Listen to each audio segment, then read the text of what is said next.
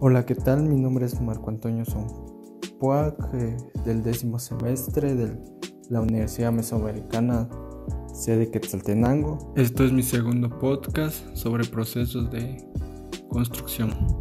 Comencemos. Continuando con la solera de humedad, antes de fundirla se debe recalcar que ya se debe de colocar todas las tuberías de instalación de sanitaria, de aguas pluviales, de agua potable y alguna instalación, instalaciones especiales. Eh, ya teniendo ya colocado el armado y el encoframiento, pues se debe de mencionar que en el block que va antes de esta solera debe estar uniforme, pero como se sabe que los blocks traen huecos, entonces una solución es colocarle ripio o fundir las tapaderitas. Eh, días antes de la fundición se debe de, colocarle o fundir un, las tapaderitas del, del block a un centímetro o un centímetro y medio para que ya después se voltea y dejar las, la tapaderita que se fundió en la parte de arriba para que ya esté uniforme para que en la hora de la fundición de la solera ya quede con las dimensiones uniformes. En relación al armado de la solera de humedad, el manual de diseño sismo resistente de AGIS nos recomienda 4 número 3 con estribos número 2 a cada a cada 15 centímetros si es un nivel y, o cada 20 centímetros si es de dos niveles. Pero se recomienda dejarlo a cada 15 centímetros ya que siempre hay personas que utilizan la vivienda una carga sobresaliente a lo diseñado. En la solera intermedia existen cuatro tipos de armados. La primera es la, la más tradicional dejar una solera en el centro con armado de 4 número 3 con estribos número 2 o utilizar solera U o también conocido como block U y estos dejarlos eh, 2 número 4 con eslabones a cada 15 centímetros. Si se quiere utilizar eh, número 3 en las soleras intermedias entonces se debe de colocar dos soleras intermedias. Estas dos se distribuyen según la longitud total. Este, este armado consiste en dos número 3 con eslabones a cada 15 centímetros. O utilizar eh, block solera de igual forma dos número 3 con eslabones a cada 15 centímetros.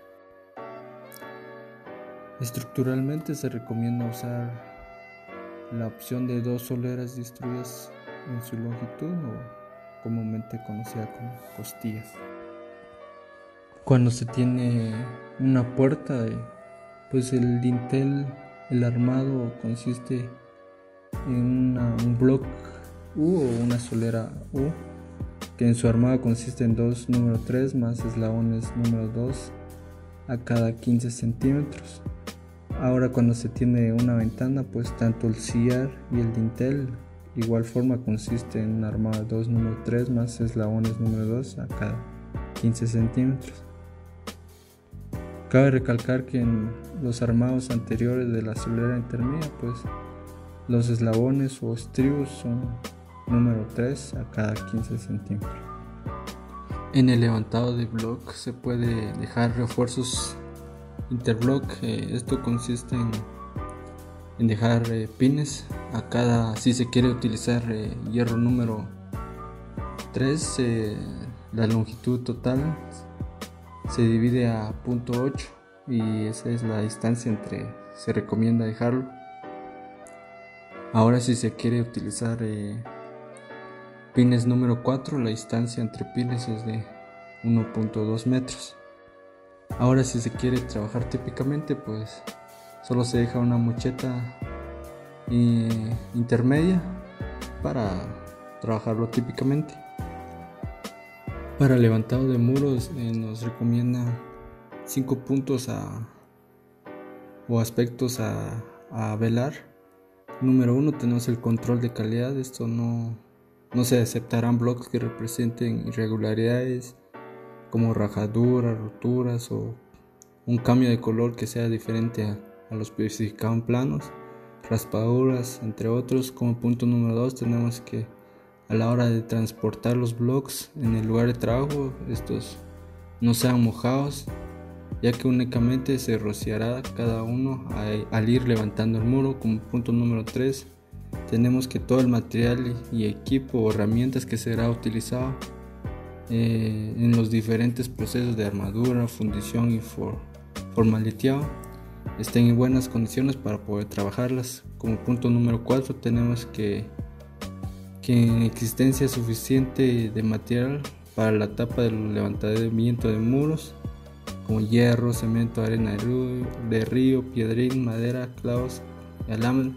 entre otros. Esto para que a la hora de estar levantando el muro, pues no nos haga falta ningún material, así que tiene que haber existente suficiente.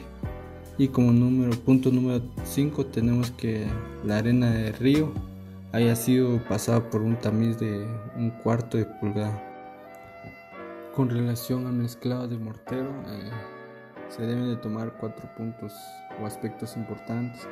Como punto número uno tenemos que la mezcla sea preparada propiamente según las proporciones que está indicado en los planos o especificaciones técnicas. Como punto número dos tenemos que el mezclado hecho a mano deberá ser aceptado por la supervisión para ver si estos cumplen con los requisitos mínimos. Con punto número 3 que en todo proceso de levantado la mezcla sea mantenida dentro de la, de la batea debidamente ablandada. Y como punto número 4 tenemos que en cualquier momento que el albañil recoja una paliada de la mezcla esté suave y plástica. Esto para garantizar la buena calidad del mortero. Después del levantado de muro, que normalmente suele ser de 5, 6 o hasta 7 hiladas, se prosigue con la solera intermedia, pues se hace el armado, se, hace la colocación de la formaleta.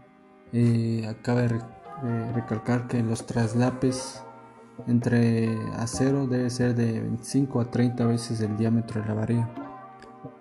Antes de fundir la solera intermedia, pues se recomienda humedecer la, la formaleta, ya que esto no, dejará que absorba el, el agua ya, del, ya en sí del, concreto. Esto para garantizar que no haya fisuras en el concreto. Con relación a la formaleta de, la solera intermedia, pues se deja o se recomienda dejar como separadores eh, utilizar varía de, un cuarto de pulgada y para dejar o las dos pulgadas de, recubrimiento se recomienda usar los tacos las ventajas que nos da a la hora de utilizar los tacos es que mantiene el acero centrado según un diseño sin comprometer la estructura, evita que el acero, el acero quede en la superficie y, pueda oxidarse debido al proceso de carbonatación del concreto. Son de fácil de instalación, alta resistencia a la compresión y precios accesibles, entre otras ventajas. En relación a las muchetas, o, columnas según el sistema que se esté trabajando. Eh, nos dice que a la hora de fundirlas no se debe de, fundirlas más de una altura de 1.20 ya que esto puede provocar la sedimentación y puede causar en la parte inferior las los famosas ratoneras entonces se recomienda dejar ventanas de registro para que sean dos tramos para evitar este problema. Esto ha sido todo y espero que, que, que hayan aprendido algo y nos vemos pronto. Gracias.